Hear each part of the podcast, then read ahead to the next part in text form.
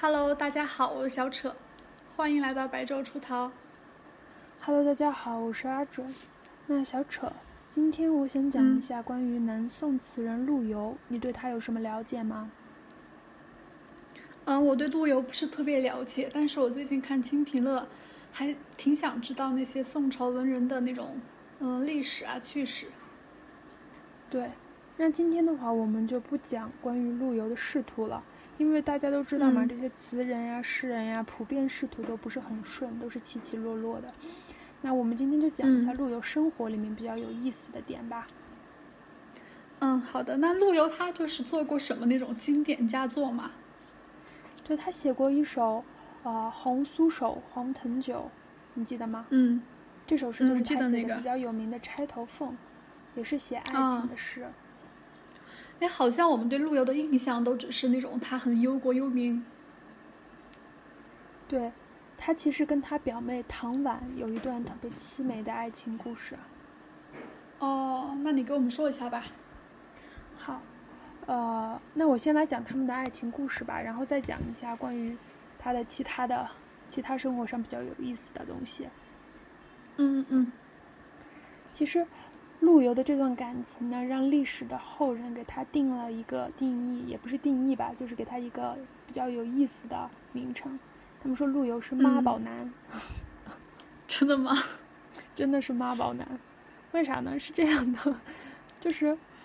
其实我们现在在看他们当时吧，也不也不能说全是陆游一个人的错，因为毕竟是那个时候封建社会嘛。嗯他们两个是青梅竹马，陆游和唐婉。然后在陆游哦二十岁，然后唐婉十七岁的时候，然后两个人就在那个元宵灯会上，在就是大家的支持和祝福之下，陆家就有、嗯就用一只家传的凤钗为聘定下了这门亲事，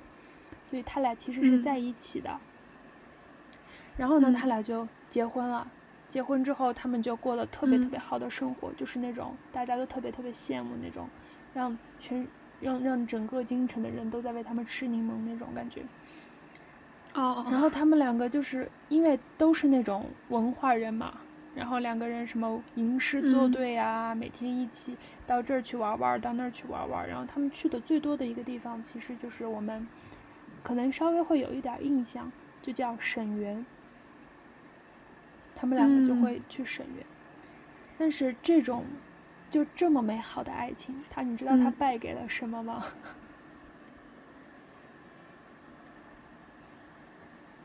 他败给了不知道婆媳 关系，真的，就就反正没想到，就是在大家身上发生的事情也会发生发生在这种大词人这种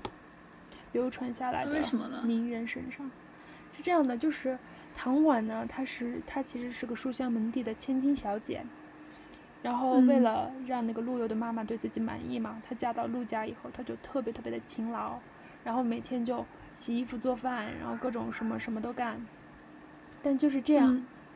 陆游的妈妈还是不喜欢唐婉，因为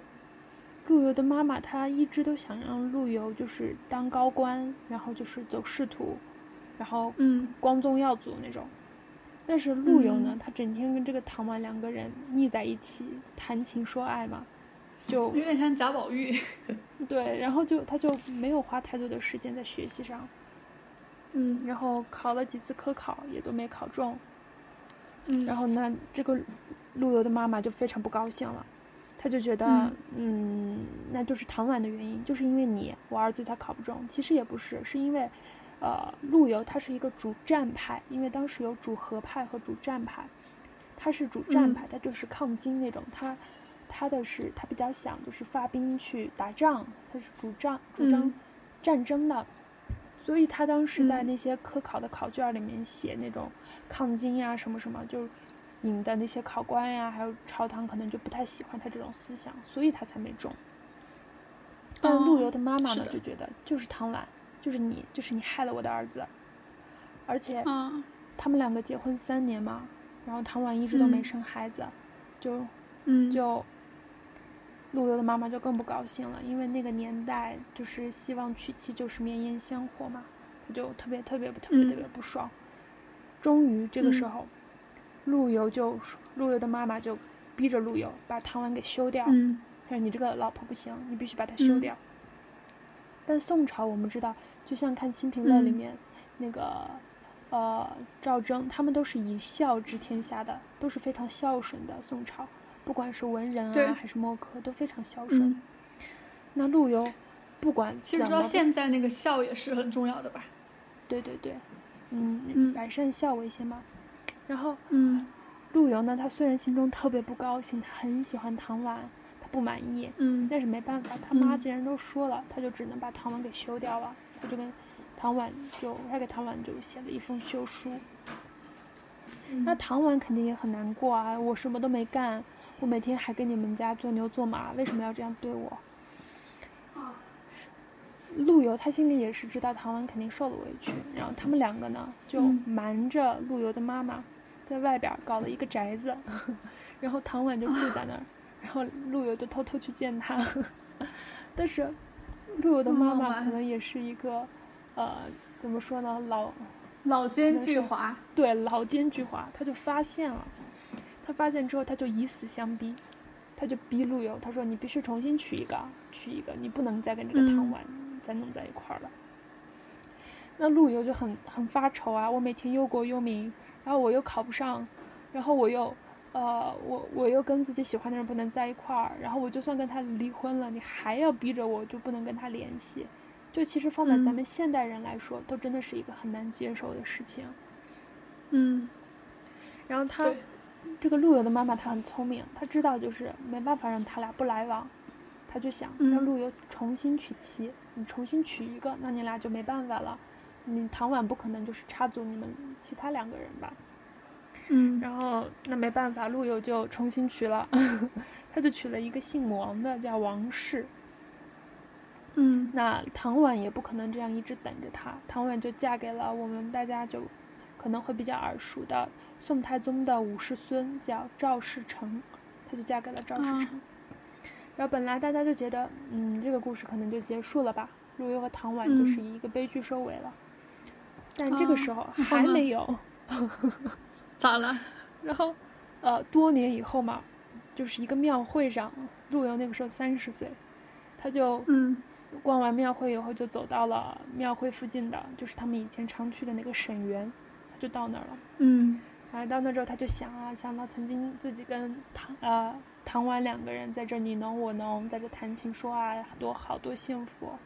他就觉得很感慨。就在这个时候，就小说电视剧里面的一幕发现了， 嗯，唐婉出现了。太对戏剧唐性婉了，真出的。现而且更搞笑的是，唐婉身边还有她当时的丈夫赵 世成， 就是你看到了操你的前任和他的现任。真的太狗血了吧？这个电这个事情，对，然后他们就四个人就，他们三个人就碰到一块儿了。碰到一块儿之后，赵世成他是一个很聪明的人，他当嗯然知道陆游和唐婉之间的这些事儿嘛，他就跟他也对对很对大方，他就很豁达那种，他就说：“那我先走开吧，你们两个聊聊吧。”他就走了，然后还给他们两个嗯送来了一壶酒。就其实我也挺佩服赵世成的，因为他真的还是好像很喜欢唐 婉，但他还能做也出也这是一种事个儿，也是一个牛逼的人，是的，好能忍啊。太能忍，然后太能忍了。他们说陆游他这一生其实喝了很多很多酒，但这一壶酒可能是他嗯这辈子喝过最不好喝的酒。 然后，因为就只有他们两个人嘛，所以也没有人知道他们两个聊了啥。就唐嗯婉就离开了以后，就他们分开了以后，陆游就在沈园的墙上写下了那首《钗头凤》。啊，太难过了。这个《钗头凤》是这嗯样写的：红酥手，黄藤酒，满城春色宫墙柳。东风恶，欢情薄，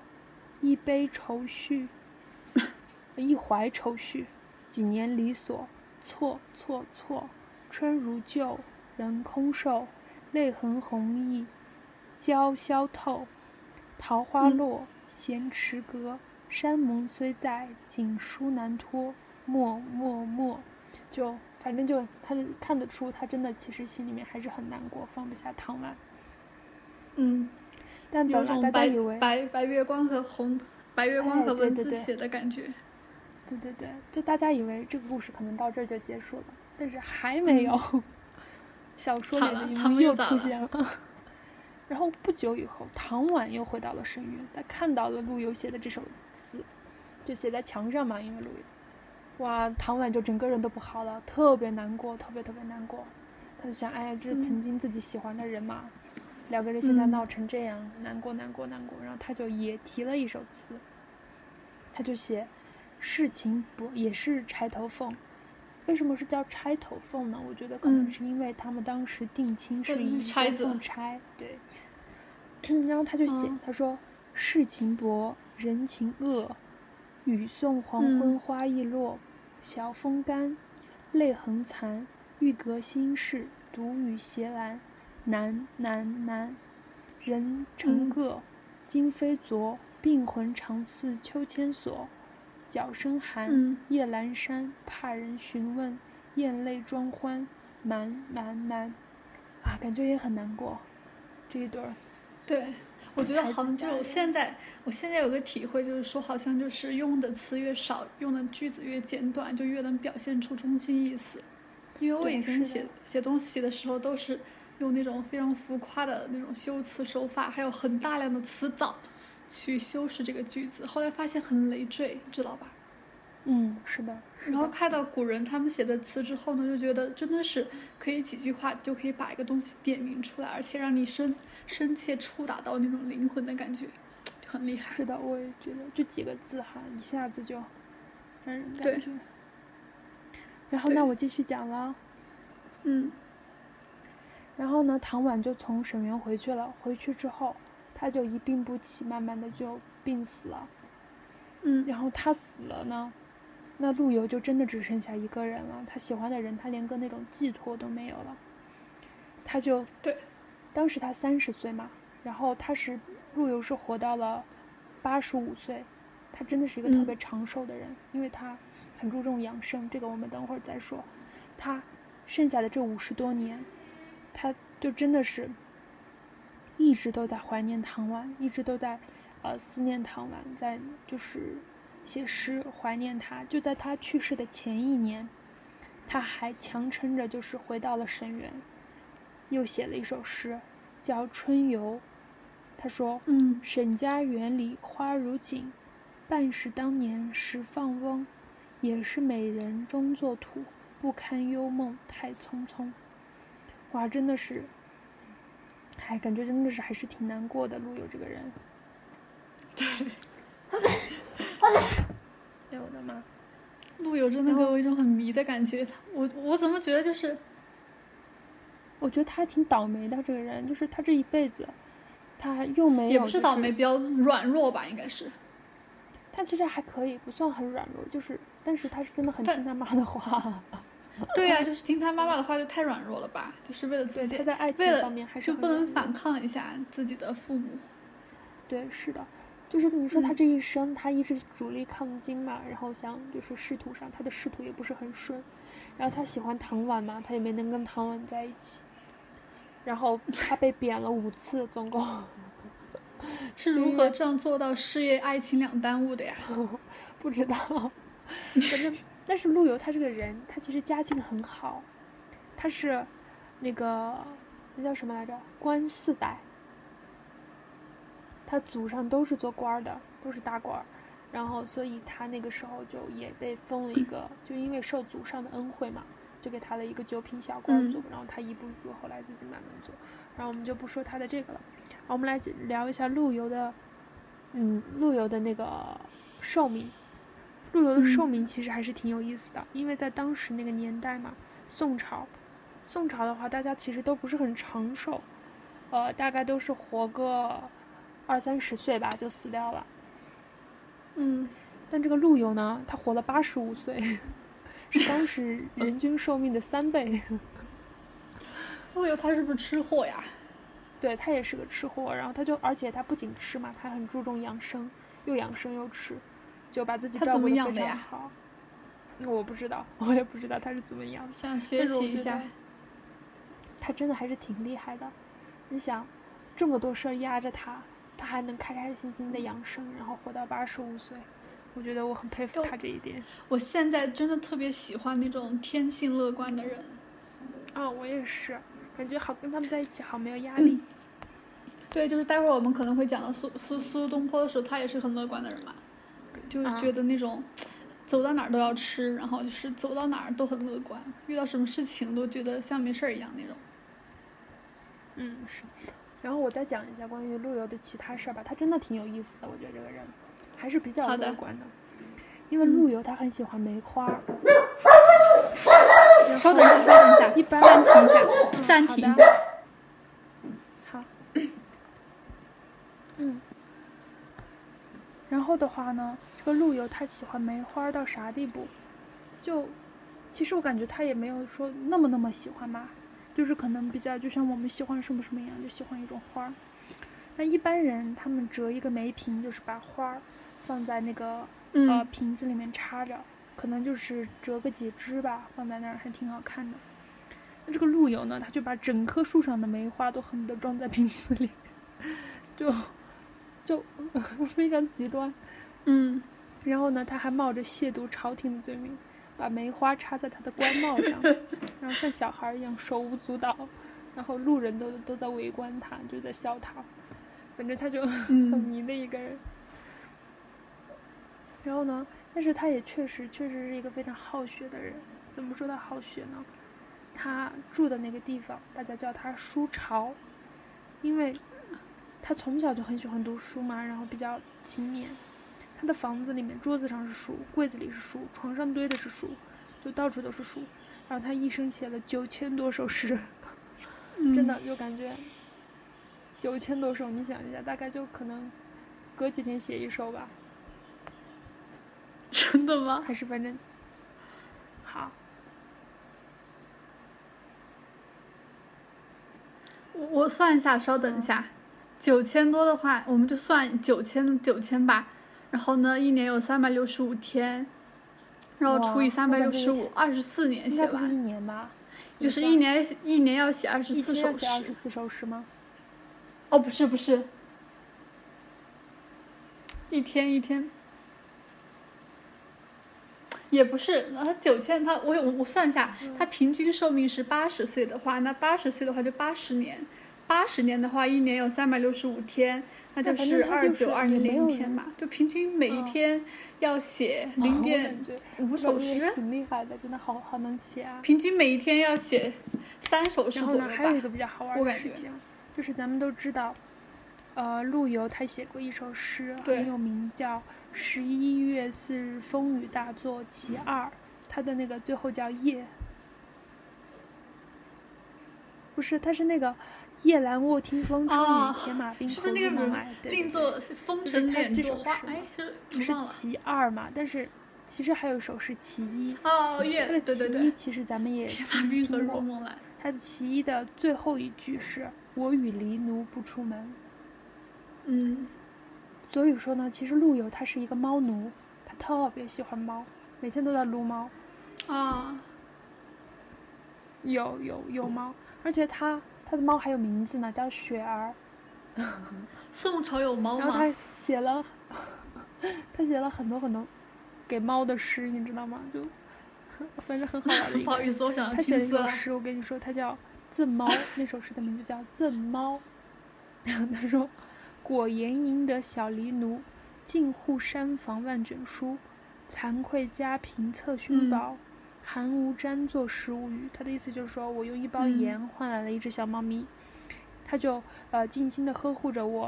呵护嗯着我书房里的书。然后惭愧的是呢，我对它的赏赐很少，我没有给它很哇温暖的那种坐垫，然后也没有给它喂鱼。反正它就嗯对小猫很好，每天在撸猫。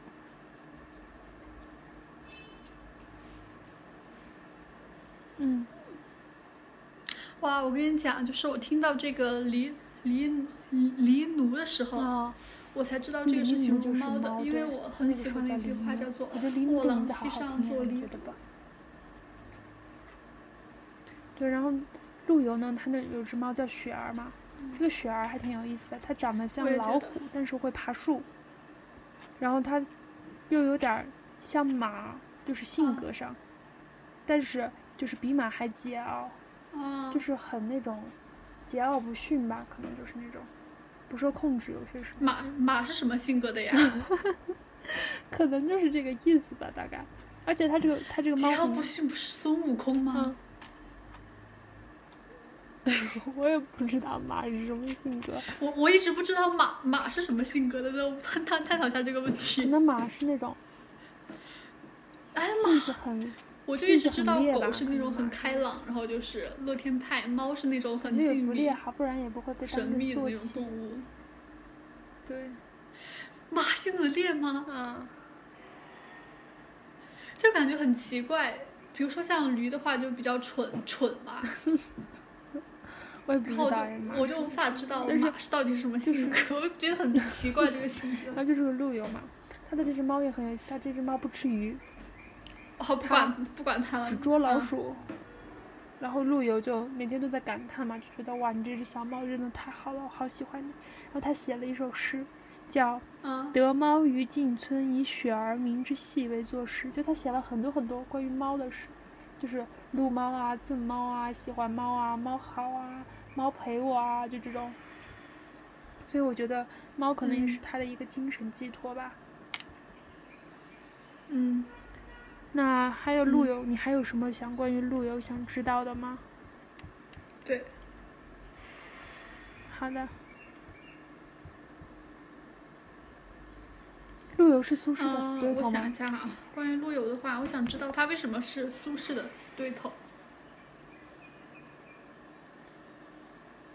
哎，你不是昨天跟我是吗说他的苏轼苏我来轼死看对看头陆游吗？和苏我当轼时还在奇怪我呢记。得好像是陆游和苏轼好他像们两是个不死对是头，他他们一们个两是个北不是宋，一一个个是南他宋们。两个不是不是一个时代的人吗？可能是大家就是经常把他们在一起比吧，因为对呀、他我们就都想是两个朝代好像不太一样那哦种，我可能记记错了。就是又爱吃，然后又爱玩儿，又是爱国诗人，所以可能经因为李白和杜甫倒是死对头，也不是死对头，也算是那种朋友吧。但大家就是，反正他们俩倒是有关系。我其实本来今天有点想讲李白的，但我去搜了一下关于李白嗯的一些趣事，我感觉没有杜甫呃没有那个陆游有意思。 我感觉，因为李白就是个妥妥的富二代嘛。嗯，嗯，嗯，哎，我想问一下，我想问一下你，就是如果你我的话，能我穿想去越回唐某朝某哎个。朝代的话，你会想去唐朝、宋朝、明朝，还是清朝，我想去一个架空年代，就是那种历史或上是没其记他载的，或者是其他朝代也可以？必须要选一个的话，我觉得我可能会去，不不不，就必须要是有历史上但有是去记载唐的朝就不行，唐朝，唐朝以以胖为美，我去了可能就大家都不喜欢， 我不能去唐朝，是以丰满，对对对，它是以丰唐满朝应该是以唐朝，我觉得应该不是紫带为不是以胖为美吧，他们应该是以丰满，对，因为他们好像都会把那种胸脯，就是上上就边那胸个脯胸露脯出是来吧？也不我是的话挤我的那想种一想胸，我是感觉露的那种胸脯，嗯，我觉得还挺好看的。啊，我知道那种。对对对，我的就话有我可点能像还那是更种想去，有点像那种欧洲去当唐时朝吧。那种宫廷风的感嗯觉。嗯，你想去哪儿啊？嗯，唐朝吗？啊、啊，是的。其实我以前的话，我就比较想去明朝，因为我看那个明朝那些事儿嘛，我就是那本书的书迷。然后呢，我后来看了一期节目，他们就说，如果你能穿为越什回么某个呢朝代，你最想就是哪个朝代或许最适合？我就发现他们说到的是宋朝，就讲的是宋朝，它就有着什么惊人的 GDP 收入啊之类的。然后就说，而且是最适合现代人选择的。然后就说宋朝的话，就是嗯，怎么讲呢？就是那种民以食为天，然后酒楼也非常有意嗯思，然后有很多那种嗯，就是金银金银酒器的那种东西，你知道吧？然后还有什嗯么花牌呀、然后什么那种哇就我是那感觉种宋朝的风衣服月也场挺好所也看比较的，多。然后宋制就是嗯汉服啊很多好看地方都是一条龙服务的那种，然后就是很很好玩儿。嗯，是的。对然后还有就是，他们好像就是比较嗯是的，注重文人的那种生活吧，就是好对像是的所有文人是在感觉宋我朝看活我得看最那舒金服瓶的，了。因你看为你欧什阳么事修都呢，都他可就以写写，过一些什么燕东西子都可以做。他虽然作作为一个大文人，他就可以嗯写一些燕子。虽然他也是被因为写了燕子被那种谏官说或者怎么样，对但对是对，皇帝他真的其实不会在意这种东西的。他觉得你只要做了对朝政、对国家有有益的事情就好，这些东西都是你的写作自由。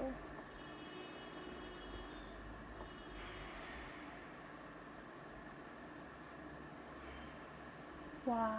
对。然后呢，嗯、我还听说的话是他们的夜市非常生，非常的丰富多彩，就是反正就是，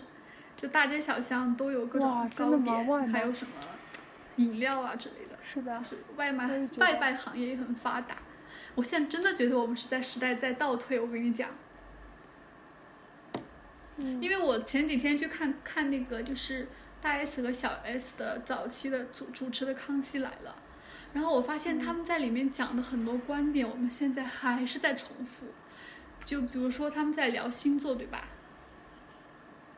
然后哇，就说了很多星座是怎么怎么样的，然后呢又在聊就是那种嗯呃女权，你知道吧？然后还在聊当时的追星，他们在追那个木村拓哉嘛，那个时候那个时候有多疯狂啊之类的。然后还在聊各种，就比如说30嗯、年前 gay 吗呀、同性恋我呐、们一同直性恋记得婚这姻个法呀、这些，我觉得我操，这是三十年前的东西嘛那种感觉。